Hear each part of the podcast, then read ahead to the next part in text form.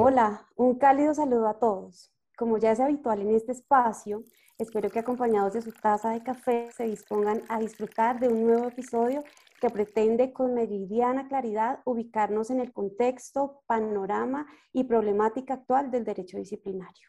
Hoy nos convoca un tema que en los últimos meses ha sido objeto de debate, puntos de vista encontrados e incertidumbre si se quiere. La esperada entrada en vigencia de la Ley 2094 del 2021 tiene en apuros al derecho disciplinario. Aquí, en la voz de una experta, vamos a esbozar el tema. Es muy grato para mí tener en este episodio de hoy de Derecho Expreso a una invitada sumamente especial, una profesional destacada en el derecho disciplinario. Quiero darle la bienvenida entonces a la doctora Ani Ortegón Garavito. La doctora Ani Ortegón es abogada egresada de la Universidad Militar Nueva Granada, especializada en Derecho Sancionatorio de la misma alma mater, candidata a magíster en Derecho Disciplinario de la Universidad Libre y miembro fundador del Colegio Colombiano de Abogados Disciplinaristas. Cuenta con más de nueve años de experiencia en el área del derecho disciplinario y régimen de responsabilidad de los servidores públicos. Se ha desempeñado también como servidora en varias entidades del orden nacional, distrital y municipal entre ellas la Procuraduría General de la Nación, la Alcaldía de Fusagasugá, el Instituto Distrital de Protección de Bienestar Animal, la Corte Suprema de Justicia y la Empresa de Servicios Públicos de Fusagasugá, Emerfusa ESP. Actualmente es litigante en Derecho Disciplinario y contratista asesora en entidades públicas del orden nacional. Doctora Ani, bienvenida. El micrófono es suyo. Doctora Adriana, muchísimas gracias. Me encuentro muy honrada y muy complacida de participar en este proyecto tan bonito como es Derecho Expreso. Obviamente con mi taza de café aquí lista para conversar sobre un tema que me apasiona, como es el derecho disciplinario. Gracias, doctora Ani. Bien, pues sería imposible que en un solo episodio pudiésemos abordar de manera general aspectos teóricos, normativos y procedimentales del derecho disciplinario. Con lo cual, en esta entrega pretendemos que de la mano de nuestra invitada ahondemos en esos aspectos relevantes de las últimas reformas que han tocado el estatuto disciplinario. Sin más que agregar, vamos a entrar en materia. Iniciemos entonces, doctora Ana, para quienes nos escuchan y están en formación o poco familiarizados con la materia, de manera breve denos un concepto de los siguientes términos. Sujetos disciplinables, operadores disciplinarios, régimen disciplinario actual, funciones de instrucción y juzgamiento y poder preferente. Bueno, mi doctora Adriana, en principio eh, es importante referirnos a los sujetos disciplinables y este es un tema relevante para lo que vamos a hablar hoy. Son sujetos disciplinables todos los empleados públicos que están descritos como tal en el artículo 127 de la Constitución Política de Colombia. Esto es todas las personas que están vinculadas al servicio público a través de un acto de nombramiento y que han suscrito un acta de posesión. En este momento, en el régimen disciplinario actual, son sujetos disciplinables tanto los servidores públicos que han sido elegidos por voto popular como aquellos de libre nombramiento y remoción o provisionales o que están en carrera administrativa. No son sujetos disciplinables los contratistas, eso es algo que debemos dejar claro porque siempre se presenta confusión en este concepto de los contratistas. Ellos no son sujetos disciplinables a menos que cumplan con el ejercicio de funciones públicas. Me refiero puntualmente al caso de los interventores, por ejemplo. Eh, aquellas personas que están, que están contratadas como interventores ejercen funciones públicas y ellos sí serían sujetos disciplinables, pero de resto no ningún em, eh, contratista de apoyo a la gestión es sujeto disciplinario. En cuanto a los operadores disciplinarios, mm, los operadores son todos aquellos que tienen la potestad disciplinaria. Allí contamos a las oficinas de control interno disciplinario de las entidades públicas, las personerías municipales y distritales y pues por eh, preferencia el máximo órgano de control que tiene actualmente el Estado colombiano, como es la Procuraduría General de la Nación. Y allí ahondamos en un, concepto que mencionaba, y es el del poder preferente.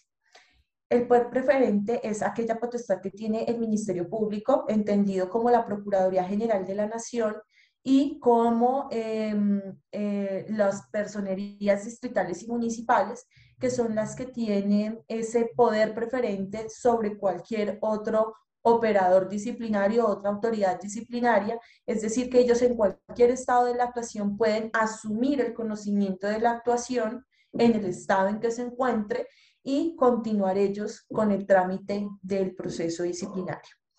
El régimen disciplinario actual es el que está contenido en la Ley 734 del 2002 eh, y es un sistema que se asemeja mucho a un sistema inquisitivo y me refiero a inquisitivo porque es la misma autoridad que instruye, es decir, que practica las pruebas y formula el pliego de cargos eh, quien realiza el juzgamiento finalmente, es decir, se concentra en un solo funcionario toda la actuación disciplinaria. Y aquí es donde venimos a diferenciar las funciones de instrucción y juzgamiento. Por vía de la decisión que emana eh, de la Corte Interamericana de Derechos Humanos del año 2020, en el caso Gustavo Petro versus Colombia, una de las eh, razones por las cuales el Estado colombiano es condenado es precisamente el hecho de que no hubiese garantía del principio de imparcialidad al ser un mismo funcionario el que instruye y juzga. Entonces, eh, pues el Estado colombiano se ve obligado a raíz de esta condena interamericana a dividir esos roles de instrucción y de juzgamiento y de allí nace la expedición de la ley 2094 del 2021. Aquí quiero hacer un paréntesis importante y es que antes de que saliese esta sentencia condenatoria contra el Estado colombiano, estaba prevista la entrada en vigencia de un nuevo Código General Disciplinario, que es el contenido en la Ley 1952 del 2019. ¿Qué sucedía en ese momento? Desde el 2014 se presentó el proyecto de ley al Congreso de la República para que se modificara el régimen disciplinario y esta ley 1952 se caracterizaba muchísimo por implementar la oralidad en los procesos disciplinarios. Sin embargo, seguía sin subsanarse eh, la situación de la imparcialidad y seguía concentrado en un solo funcionario todo el procedimiento, tanto la instrucción como el juzgamiento. Entonces, esta ley 2094 del 2021 entró a reformar la aún sin entrar en vigencia, Ley 1952 de 2019. Es importante hacer énfasis en esta situación porque la Ley 2094 no es un código nuevo, es una ley que nos reforma un código general disciplinario que aún no había entrado en vigencia, que aún no ha entrado en vigencia. La ley 1952 del 2019 fue expedida en enero del 2019 y esto implicaba que su entrada en vigencia iba a ser por etapas. Entonces, la parte sustancial iba a entrar en vigencia en mayo del 2019 y la parte procesal iba a entrar en vigencia en entre junio y julio del 2019. Sin embargo, pues ese año hubo cambio de gobierno y por vía del Plan Nacional de Desarrollo, la Ley 1955 del 2019, se modificó esa entrada en vigencia y se aplazó por un año. Entonces estaba previsto para que entrara en vigencia a mitad de año en el 2020. Sin embargo, antes de entrar en vigencia esta ley fue cuando fue condenado el Estado colombiano eh, por la Corte Interamericana de Derechos Humanos y pues eso implicó que no entran en vigencia tampoco el nuevo Código General Disciplinario y eso quiere decir que a la fecha, es decir, en febrero del 2022 todavía seguimos operando con la Ley 734 del 2002. Es decir, la ley 2094 del 2021 y la ley 1952 del 2019 entran a regir según eh, el artículo de la vigencia de esta última eh, para el mes de marzo del 2022. Es un poco enredado el tema de la vigencia y derogatoria en esta parte, pero fácilmente lo podemos encontrar descrito en el artículo 265 de la ley 1952 del 2019, que fue reformado por la ley 2094 del 2021. Em, esto es para poner en contexto de una forma muy general sobre los conceptos que me acabas de, de indagar, doctora Adriana, y pues también para poder contextualizar un poco el tema que vamos a tratar en este podcast. Claro que sí, doctora Annie.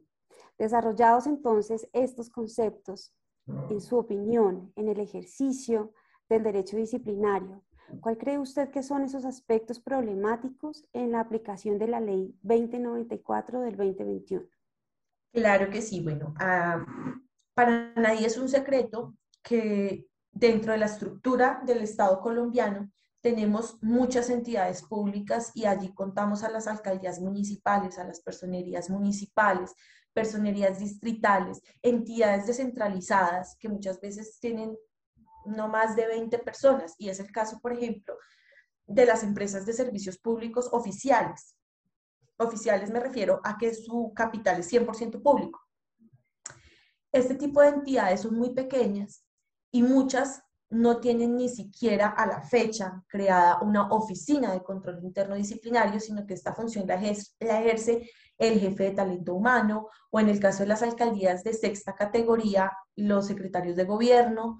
Entonces, pues eso implica que eh, una de las exigencias de la ley 1952 del 2019 y de la ley 2094-2021 es que todas las entidades públicas tengan su oficina de control interno disciplinario que debe ser una oficina del más alto nivel directivo de la entidad eh, y que deben tener autonomía.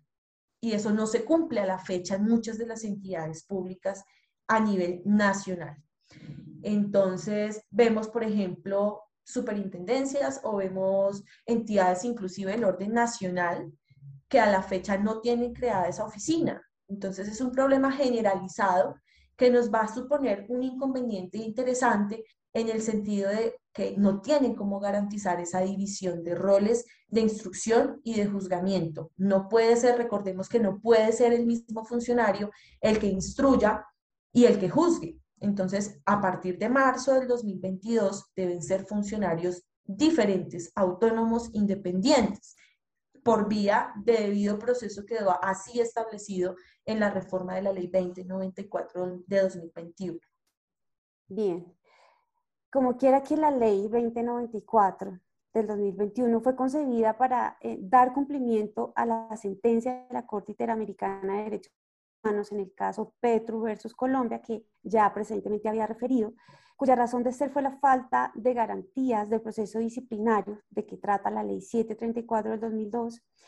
¿Usted cree que con la separación de funciones de instrucción y juzgamiento se estaría conjurando esa falta de garantías? En una parte muy mínima, porque recordemos que, como les decía hace un rato, la Corte Interamericana tuvo varias razones para condenar al Estado colombiano por el caso Petro Urrego versus Colombia, y una de ellas era la imparcialidad, pero además de eso, era también eh, que una autoridad administrativa, como es la Procuraduría General de la Nación, no podría em, destituir e inhabilitar a un servidor público que hubiese sido elegido por voto popular, porque de esta manera se estarían vulnerando derechos políticos, tanto del servidor público que haya sido destituido como de los que lo eligieron. Entonces, veamos que el panorama no es solamente dividir roles, sino también la potestad de destituir e inhabilitar un servidor público que hubiese sido elegido por voto popular. Entre otras cosas, eh, la Corte hace un estudio muy eh, pormenorizado de cómo es nuestro régimen disciplinario y nos llama la atención en varios aspectos, pero creo que los que nos tienen sufriendo, por decirlo de alguna manera, son esos dos. Gracias, doctora Ani. ¿Sería prudente entonces referirse también a las funciones jurisdiccionales que tiene o podría tener la Procuraduría General de la Nación? Pues miremos que por vía de la ley 2094 del 2021 la Procuraduría ya tiene esas funciones jurisdiccionales, pero no es un juez. Y en ese punto hace un llamado la Corte Interamericana en el seguimiento que realiza la condena. Recordemos que en esta decisión de la Corte Interamericana se le dio un año al Estado colombiano para subsanar todas estas situaciones y ya se hizo el primer seguimiento a la condena eh, hace unos meses, antes de que entrara la vigencia 2021, y la Corte es enfática en decir, funciones jurisdiccionales, no, señores Estado colombiano, así no me cumple. La Corte eh, y la Convención Interamericana de Derechos Humanos son muy claras en decir que estos derechos políticos únicamente pueden ser cercenados por vía judicial, por un juez de la República, con las garantías propias del derecho penal y la Procuraduría no es un juez, por más funciones jurisdiccionales que tenga, no es un juez, que es el mismo caso de las superintendencias eh, aquí en el Estado colombiano. Tienen funciones jurisdiccionales, pero no son jueces de la República, no están investidos de esa em, supremacía que da la Corte y, y la Constitución política a los jueces de la República. Entonces, ese supone también un problema interesante porque con las funciones jurisdiccionales ya la Corte nos dijo no nos cumplen. Bien, ¿qué sucede entonces con las entidades que no puedan, por su naturaleza o por su tamaño, hacer esa separación plena de funciones teniendo tan cerca la entrada en vigencia de la ley? Bueno, lo primero, y es una recomendación que se ha dado en diversos escenarios, es que estas entidades deben propender por crear la Oficina de Control Interno Disciplinario, porque es la que va a fijarse eh, su competencia para adelantar el trámite instructivo de los asuntos disciplinarios de los servidores públicos de sus entidades. En caso de que no cumplan con este requerimiento, no podrán seguir actuando los grupos de trabajo o las coordinaciones de control interno disciplinario o los funcionarios con funciones de control interno disciplinario, como es el caso de los secretarios de gobierno. Debe ser una oficina del más alto nivel y es una exigencia legal. Em, muchos eh, han emitido conceptos, algunas entidades del orden nacional, como por ejemplo el Departamento Administrativo y la Función Pública, han emitido un concepto diciendo, no, pueden seguir operando de esta manera. No, no, porque acuérdense de doctores y doctoras que nos escuchan, los conceptos no son obligantes. Y como no son obligantes, pues tampoco nos van a ayudar a eximirnos de responsabilidad. No deja de ser un concepto y un concepto nunca está por encima de la ley. Entonces, en ese orden de ideas, pues deben primero que todo crear su oficina de control interdisciplinario si quieren seguir conociendo por lo menos de la etapa instructiva. Y la etapa de juzgamiento, si no tienen cómo crear el otro cargo para eh, garantizar esa división de roles de juzgamiento e instrucción, pues cuando profieran pliego de cargos deberán remitir el asunto a la Procuraduría General de la Nación, que es la que ya por vía de la ley 2094 2021 tendría esas funciones de juzgamiento. Esta última em, instrucción que usted nos señala, ¿está contenida ya en alguna circular de la Procuraduría General de la Nación? Sí, en el año 2021, más exactamente el 16 de julio del año 2021, la Procuraduría General de la Nación emitió una directiva, que es la número 013, y en esta eh, llama la atención de todas las entidades públicas, de todos los representantes legales, alcaldes, eh, todos los mm, dirigentes de las entidades públicas a nivel nacional y les dice, deben tener conformada su oficina de control interno disciplinario y deben garantizar la división de roles. Eh, es un llamado que les hace, inclusive les dice a la personería en esta directiva, si ustedes tienen procesos contra servidores públicos que hayan sido elegidos popularmente, deben remitirnos ya mismo. No los pueden seguir conociendo ustedes. Entonces veamos cómo eh, en ejercicio de este poder preferente, legal inclusive, pues ya las personerías no tendrían esa competencia de adelantar la actuación disciplinaria contra servidores públicos elegidos por voto popular, entre ellos inclusive los ediles y eh, los miembros de las juntas de acción eh, comunal o local que también son elegidos por voto popular y de alguna manera también son sujetos disciplinables, ya no pueden las personerías seguir conociendo las actuaciones disciplinarias en su contra. Deben remitirle a la Procuraduría por vía de esta directiva. Eh, y pues aquí también se hace mucho énfasis en esto que les digo y es que todas las entidades públicas a marzo del 2022 deben tener una oficina del más alto nivel con autonomía para conocer de las actuaciones disciplinarias. Ahora bien, eh, hay que tener en cuenta que con esta directiva se hace ese llamado de atención de crear la Oficina de Control Interno Disciplinario en todas las entidades públicas, pero no se hace mucho énfasis en lo que tiene que ver con quién asumiría el rol de juzgamiento. Uno entendería que si tenemos instrucción y juzgamiento separados, ambos funcionarios estarían o tendrían la competencia para adelantar las actuaciones disciplinarias y eso implicaría tener dos oficinas de control interno disciplinario, una para la instrucción y otra para el juzgamiento, teniendo en cuenta las competencias como están fijadas en estas dos normas. Pero encontramos que el Departamento Administrativo de la Función Pública respondió a un derecho de petición hace unos meses a una ciudadana y allí le dice, tranquila, no se preocupe, si no tiene cómo dividir los roles y cómo crear una dependencia nueva, asígnele las funciones de juzgamiento a la oficina jurídica de su entidad, cosa con la que no estamos de acuerdo muchos em, estudiosos del, del derecho disciplinario, porque las oficinas jurídicas por naturaleza y sobre todo en las entidades pequeñas, en los municipios pequeños, tienen la función de asesorar al despacho en el trámite de segunda instancia de todas las actuaciones administrativas, entre ellas la segunda instancia de control interno disciplinario. Entonces, si esta oficina de asesora jurídica es la que asesora, valga la redundancia, al nominador de la entidad para la proyección de segundas instancias, ¿cómo va a tener competencia para el juzgamiento? Si entonces va a emitir el fallo de primera instancia, ¿también va a asesorar para la segunda? Es la inquietud que el DAF eh, de pronto pasó por alto en esta respuesta a esta petición y de la cual muchas entidades públicas están pegando, por decirlo de alguna manera muy coloquial, para poder mm, subsanar esta situación de la división de roles. Eh, bastante interesante y es bastante, bastante complejo. Sí. En efecto.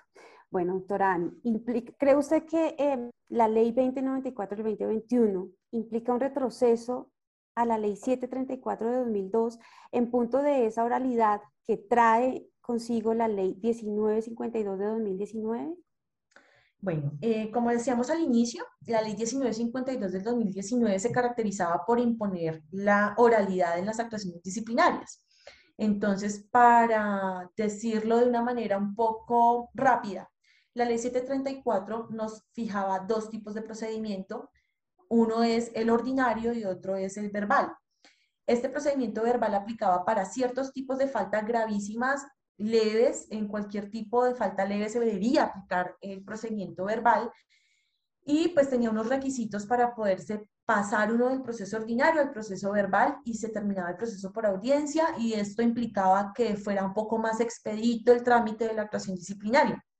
La ley 1952 nos fijaba un procedimiento que en virtud de la ley 774 estaba durando entre 4 y 5 años y que ahora iba a durar máximo año y medio, ¿sí? Por vía de las etapas procesales y de, pues que ahora todo iba a ser por audiencia. Entonces, la ley 2094 lo que hace es cambiarnos ese procedimiento nuevamente a como estaba fijado en la ley 734 del 2002. Algunos dirán que no es así, pero honestamente eh, queda al criterio del funcionario de juzgamiento escoger cuál de los dos em, trámites va a utilizar, si continúa por el ordinario o continúa por el verbal. Entonces, en materia procesal y en punto de la oralidad, considero personalmente que en efecto sí hay una especie de retroceso porque al final va a ser el funcionario eh, de juzgamiento el que determine si sigue por el ordinario o el verbal sumamente problemático. Así es. Doctora, en estos días eh, la Corte Constitucional se encuentra haciendo una revisión de toda esta situación que atañe al derecho disciplinario. ¿Cuáles cree usted que son las alternativas que tiene la Corte eh, para pronunciarse frente a este complejo tema problemático del derecho disciplinario? Bueno, eh, también es importante aclarar acá que la Corte en este momento tiene dos asuntos relacionados con estos temas. Uno es una demanda de inexequibilidad de la Ley 2094 del 2021 en lo que tiene que ver con las funciones jurisdiccionales atribuidas a la Procuraduría General de la Nación y está pendiente, pues obviamente, el trámite de esta demanda que fue presentada por un ciudadano.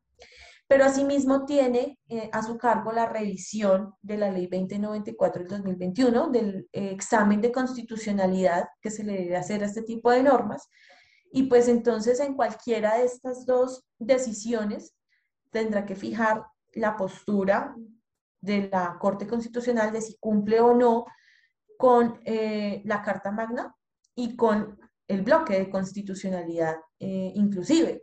que es el tratado que se fue, que se, que se acogió por el Estado colombiano desde hace muchísimos años, que es el Pacto de San José de Costa Rica, la, la Convención Interamericana de Derechos Humanos. Entonces, pues mm, esperamos, o pues las personas que hemos estudiado este tema, que la Corte fije una postura convencional y pues obviamente que retire esas funciones jurisdiccionales, que declare inexequibles estas funciones jurisdiccionales y que igualmente en el análisis que realice eh, sea enfática en la obligatoriedad de que las entidades públicas tengan la Oficina de Control Interno Disciplinario. Deben ser tenidas en cuenta. Doctora Dani, ¿cuál sería su reflexión conclusiva y su despedida en este episodio de hoy?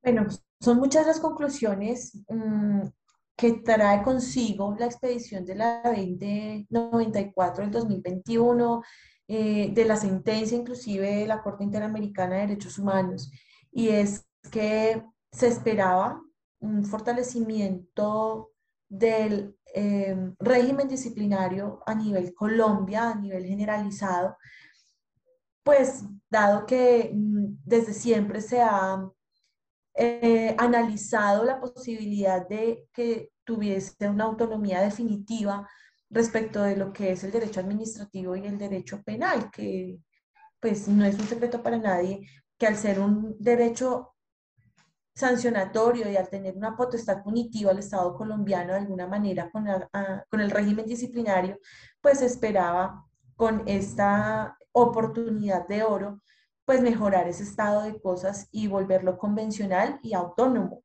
Eh, era mucha la expectativa que se tenía con esta situación. Sin embargo, pues considero personalmente, y esta opinión, quiero decirlo, es muy personal, no es ningún, de ninguna manera institucional ni por parte del Colegio Colombiano de Abogados Disciplinaristas ni nada, es una opinión muy de Ani Ortegón, y es que mm, de hecho, fue una de mis, eh, ha sido una de mis posturas desde hace mucho tiempo, desde que salió esta decisión de la Corte Interamericana, y es que deberían existir los jueces disciplinarios. La parte instructiva podía seguirse conociendo de alguna manera por vía de reforma, obviamente constitucional, por parte de, los organismos internos de control disciplinario, pero la parte de juzgamiento sí esperaba que hubiese la oportunidad de crear la jurisdicción disciplinaria dentro de la rama judicial, no solo para los funcionarios judiciales como se ve ahora, hoy en día, o para los abogados, sino también para los demás servidores públicos, inclusive los de elección popular. Entonces, esa es una de las grandes conclusiones respecto de esta norma y por otro lado, pues también es un llamado a las entidades públicas para que no echen en saco roto la importancia que tiene el régimen disciplinario. Yo lo he dicho en varios escenarios y de pronto es motivo de, risa, pero las oficinas de control interno disciplinario son las Betty la fea de la administración. Es la oficina que está en el archivo escondida, que nadie voltea a mirar, sino solamente cuando hay un problema grave. Eh, entonces, pues hombre, es el momento para darle la importancia que tiene entre la administración pública a las oficinas de control interno disciplinario. Y pues no siendo más, eh, con estas breves conclusiones, eh, doctora Adrianita, con el cariño del mundo, te conozco desde hace mucho tiempo y reconozco y valoro enormemente este proyecto. Em, quiero despedirme no sin antes felicitarte y felicitar a todas las personas que nos escuchan porque estos espacios son necesarios, eh, son importantes para profundizar en el estudio de muchos temas jurídicos que muchas veces damos por sentados y que requieren una reflexión un poco más profunda. Entonces, em, Adri, felicitaciones por este espacio, muchas gracias por invitarme y por tenerme en cuenta y esperamos que puedas tener la oportunidad de entrevistar otra postura, otra persona con una postura de pronto diferente y que pueda hacerle contrapeso a las reflexiones que hemos hecho hoy. Gracias de verdad, eh, delicioso el café y, y deliciosa la oportunidad. Gracias, doctora Ani, por esas importantes reflexiones y esa invitación a las eh, oficinas de control interno disciplinario y a todos estos operadores em, disciplinarios que van a empezar a aplicar en pocos días eh, la ley 2094. Se espera entonces que la Corte Constitucional en sus juiciosas decisiones define el camino para el derecho disciplinario, estudie esta demanda de inexequibilidad de la Ley 2094 en punto de la función jurisdiccional en cabeza de la Procuraduría General de la Nación y despeje en general todos estos interrogantes que por estos días concita a los operadores disciplinarios y oficinas de control interno disciplinario. Por favor, déjenos saber si quisieran ahondar sobre el particular o si de este episodio surgen nuevos cuestionamientos. Las redes de la doctora Dani Ortegón y este espacio estarán siempre abiertas a recibirlas y en lo posible a despejarlas. A la doctora Dani, todo reconocimiento y gratitud por tan generosamente darnos este lugar en su agenda y por hacer parte de este proyecto de difusión académica. Solo me resta decirle hasta una nueva oportunidad en Derecho Expreso para disfrutar del café oscuro y del derecho claro. Este podcast fue realizado con el apoyo en audio y sonido de Sofía Poveda, de mi asistente hermosa Ana María y al son de un buen tema de rock, como siempre, mi café oscuro y por supuesto mi compañero fiel Romeo. Nos vemos en el próximo episodio para hablar de las incidencias jurídicas de la aceptación de cargos y preacuerdos con la Fiscalía General de la Nación. A ustedes gracias por escucharnos y si este episodio fue de su gusto, no olvide suscribirse, activar las notificaciones para cuando un nuevo episodio esté disponible. Síganos también en nuestras redes sociales de Instagram como Derecho Expreso, Raya al Piso Podcast. Hasta una nueva oportunidad.